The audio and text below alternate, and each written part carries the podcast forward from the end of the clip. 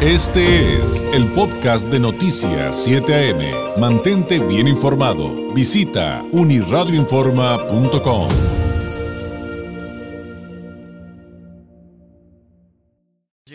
En este miércoles del Migranálisis de Continente Móvil, como usted acaba de escuchar, este espacio donde convergen la migración y la comunicación con un enfoque científico, con la doctora Lorena Mena Iturralde. Lorena Mena Iturralde es directora y cofundadora de Continente Móvil, un proyecto independiente dedicado a la investigación, capacitación y divulgación sobre migraciones, egresada del doctorado en Ciencias Sociales de el Colegio de la Frontera Norte y candidata al Sistema Nacional de Investigadores. Es docente en la Universidad Pedagógica Nacional Plantel Nogales y ha participado en proyectos de investigación sobre el tema migratorio en nuestra región. Además, ejerció el periodismo durante una década. Lorena, qué gusto saludarte. Muy buenos días. Muy buenos días, David. Un gusto también volver a los migranálisis después de unas semanas de receso. Oye, eh, pues sin duda el tema de hoy es algo que eh, por un lado es controversial, pero que además cobra eh, relevancia también como en muchos de los temas que tratamos durante los migranálisis en el contexto de los procesos electorales que estamos viviendo y luego de las primarias de, New Hampshire en las que ganó este Donald Trump. Pero bueno, eh, cerrar puertas, excluir o expulsar el tema de, em, de, las acciones que algunos gobiernos, que algunas naciones, que algunas administraciones o políticas públicas toman con las personas en contexto de movilidad. Así es, David. En este migranálisis hablaremos de lo que está pasando en países como Alemania y Francia, donde en días recientes miles de personas han salido a protestar para oponerse a legislaciones o proyectos que afectarán a poblaciones migrantes. Y también sobre el caso de Texas, en Estados Unidos, donde próximamente entrará en vigor la ley SB4 aprobada el año pasado. Como preámbulo, es importante señalar cuál es el trasfondo de legislaciones o proyectos legislativos de este tipo. Se ha documentado a lo largo de los años que en distintas sociedades se da una construcción social y política del inmigrante como una amenaza que debe ser contenida o expulsada. Esta se va generando a través de ideas, prejuicios y convicciones que alientan y legitiman el desprecio y la exclusión hacia aquellas personas que no pertenecen a una comunidad por su origen étnico o nacional. Los aspectos por los cuales se suelen tejer eh, propuestas anti-inmigrantes que afectan especialmente a migrantes originarios del sur global o que están en condición irregular, se escudan en aspectos como los efectos económicos percibidos, porque para algunas personas la llegada de volúmenes grandes de inmigrantes puede afectar negativamente a la economía al aumentar la competencia por empleos y recursos, se llega a percibir que estas personas van a sobrecargar los servicios sociales de educación, salud, vivienda, generándose en la sociedad receptora lo que se denomina un racismo del bienestar. ¿Y qué es esto? Pues una forma de racismo que opera a través de prácticas discriminatorias en la administración pública y en el discurso, discurso de instituciones, políticos y medios de comunicación donde se presentan los inmigrantes y refugiados como sujetos que se aprovechan del sistema de bienestar y entonces esto se usa como un filtro para seleccionar o precarizar a los inmigrantes, incluso dificultándoles el uso de ciertos servicios o prestaciones mediante leyes o limitando sus derechos em, a través de múltiples requisitos. La seguridad nacional es otra justificación que se suele mencionar para imponer medidas más estrictas contra los extranjeros, ya que se plantea que una migración no regulada o controlada puede facilitar la entrada de personas con intenciones maliciosas que vienen a un país a delinquir. Está también la inquietud sobre un cambio cultural, pues se cree que los migrantes pueden alterar las costumbres y contaminar la sociedad existente negativamente y además hay que considerar también la política y el populismo, pues ciertas leyes anti-inmigrantes se suelen usar como una herramienta política para ganar el apoyo de ciertos segmentos de la población en procesos electorales, como mencionabas, David.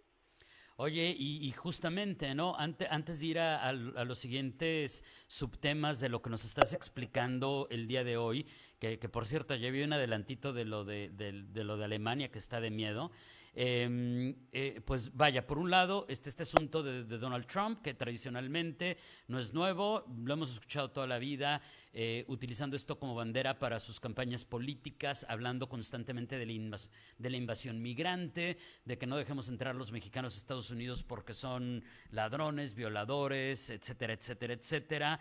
Em, y eh, está también digamos, otra, no sé si llamarle otra versión de esto tan terrible, Lorena, eh, de la que no estamos exentos nosotros, porque aquí en alguna administración municipal también lo vivimos, generándose este concepto de invasión, de invasión migrante en Tijuana contra los centroamericanos que estaban llegando en momentos de desesperación. O sea, eh, lo vemos mucho en Estados Unidos, pero ojo, también ha pasado o pasa también aquí en nuestra tierra. Sí, David, lamentablemente esto se extiende en diferentes contextos a medida que los procesos migratorios vemos que son cada vez eh, pues más importantes y afectan a cada vez más países. Y entonces este tipo de posturas, como bien señalas, se reproducen, se replican en otros lugares, a lo mejor no tan acostumbrados a la inmigración, imagínate si, si salen de lugares que ya estaban acostumbrados a recibir inmigrantes, este tipo de posturas, en aquellos donde es un fenómeno más o menos nuevo, es todavía más es preocupante, ¿no? Que se tomen este tipo de, situaciones. Pero eh, pues vamos a revisar entonces estos casos eh, que mencionaba al inicio. Eh, comencemos por el de Alemania, que realmente es preocupante. Y es que en días recientes miles de personas salieron a las calles de distintas ciudades alemanas para protestar contra un plan de la extrema derecha para deportar migrantes. Esto a raíz de una investigación que fue publicada por Correctiv, un medio de investigación periodística de ese país, donde se revelaron los detalles de una reunión privada celebrada en noviembre pasado en la que el partido de ultraderecha Alternativa para Alemania, que es un partido que ha venido ascendiendo en popularidad en ese país, de hecho está en el segundo lugar en intención de voto, analizó y debatió una política de expulsión masiva de extranjeros que definieron como no asimilados. En esta reunión estaban además representantes de grupos abiertamente neonazis, varios empresarios y dos miembros de la democracia cristiana alemana y se habló de un plan maestro para realizar deportaciones masivas, no solo de inmigrantes indocumentados, David, sino incluso de ciudadanos alemanes que llegaron al país como inmigrantes y cuentan con pasaporte alemán, a quienes ellos no consideran plenamente alemanes o asimilados. Y pues una vez que este partido llegue al poder en elecciones previstas para este año, pues plantean implementar eh, este tipo de medidas. El impacto ha sido tal que los alemanes han salido a las calles masivamente argumentando que esto no puede volver a repetirse. Esto es referencia al nazismo, el capítulo más oscuro de la historia alemana ocurrido desde 1933 hasta 1945, cuando los nacionalsocialistas deportaron y asesinaron a millones de personas, sobre todo judías. Los ciudadanos han advertido que ya han estado allí y que no volverán a guardar silencio ante medidas radicales inconstitucionales y que violentan derechos humanos. Incluso han solicitado a través de peticiones masivas en Internet que se analice declarar ilegal la, existencia de este partido.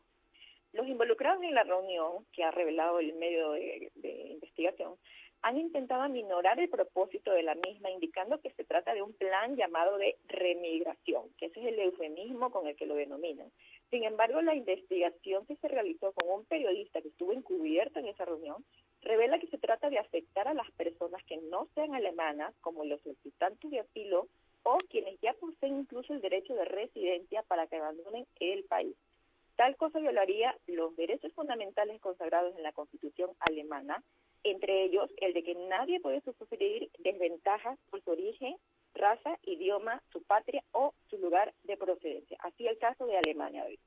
Es, es, es un tema que suena hasta con conceptos de películas de ciencia ficción, ¿eh? terrible, eh, preocupante, eh, de, llamarlos no asimilados y el resurgimiento de estas situaciones que históricamente pues creíamos superadas, pero bien dicen algunos expertos, ¿no, Lorena?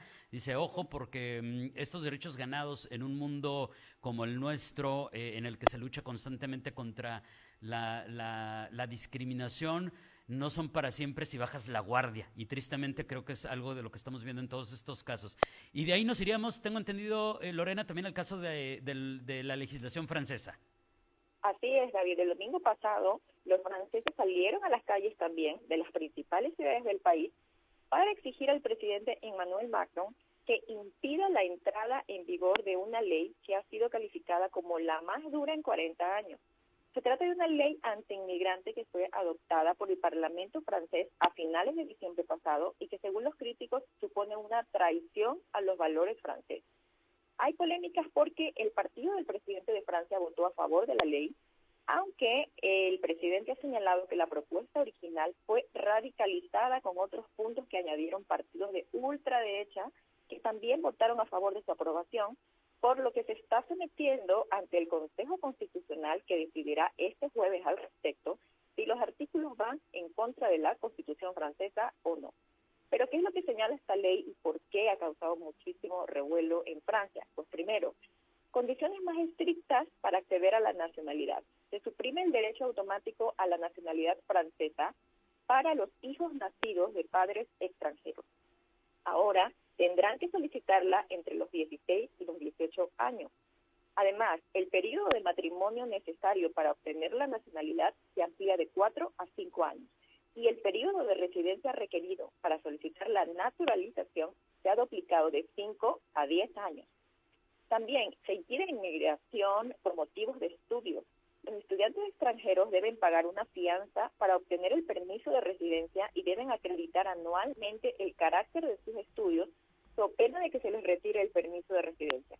Excepcionalmente, se podrá eximir de este pago a estudiantes de bajos ingresos y de buen expediente académico. También condiciona las prestaciones sociales, pues el acceso a asignaciones familiares, subsidios a la vivienda o la compensación por discapacidad está condicionado a al menos cinco años de estancia regular en Francia para los extranjeros no comunitarios que no trabajen. Extranjeros no comunitarios se refieren a personas que no son de la Unión Europea, de la Comunidad Europea. Eh, también, eh, pues decían cinco años eh, de estancia regular, esto es una diferencia con lo que exige actualmente, que son seis meses lo que se exige. No obstante, añade la posibilidad de que los extranjeros se beneficien de estas ayudas si acreditan al menos 30 meses de actividad profesional y tres meses para las prestaciones a la vivienda. También hay condiciones más duras para la reagrupación familiar, pues los extranjeros residentes en Francia solo podrán solicitar traer a sus familiares si demuestran que viven en el país desde hace dos años, frente a los 18 meses actuales, y que tienen condiciones económicas estables y suficientes y regulares según la ley de inmigración. El cónyuge afectado por la solicitud de reagrupación familiar debe tener eh, familiar deberá tener al menos 21 años en lugar de los 18 años actuales, los solicitantes deben tener seguro médico para ellos y sus familias. Los miembros de la familia del reagrupante deben tener un nivel de francés que les permita comunicarse de manera básica para satisfacer necesidades prácticas. También el texto limita la ayuda médica estatal, pues indica que, salvo algunas excepciones, la ayuda médica está reservada a los extranjeros en situación irregular eh, y solo se considera si no existe un tratamiento adecuado en el país de origen. También se excluirá la cobertura del seguro de enfermedad si el solicitante dispone de recursos suficientes. Y también en la ley se habla de cuotas anuales de inmigración. Recordar, David, que hay elecciones en junio y existe temor ante la creciente popularidad de la extrema derecha francesa. De ahí estas recientes protestas. Oye, y cerramos con, eh, pues, eh, lo que está sucediendo con esto que ya nos anticipabas eh, de, Texas, que finalmente eh, pues puede tener reflejos muy importantes no solamente en toda la Unión Americana, sino en el mundo, ¿no? Sí, en meses pasados el Estado de Texas promulgó un paquete de tres leyes aprobadas en las sesiones de la legislatura estatal, entre las que destaca la SB4, considerada la ley de inmigrantes más dura de Estados Unidos. Esta norma firmada por el gobernador Greg Abbott permite a autoridades locales detener e iniciar trámites de deportación a quienes lleguen ilegalmente al Estado y se prevé que entre en vigor en marzo de este año. Esta ley de hecho permite a las autoridades locales preguntar por papeles en cualquier parte de la entidad y de no tenerlos la persona puede ser detenida y se expone a ser deportada por la frontera por la que ingresó.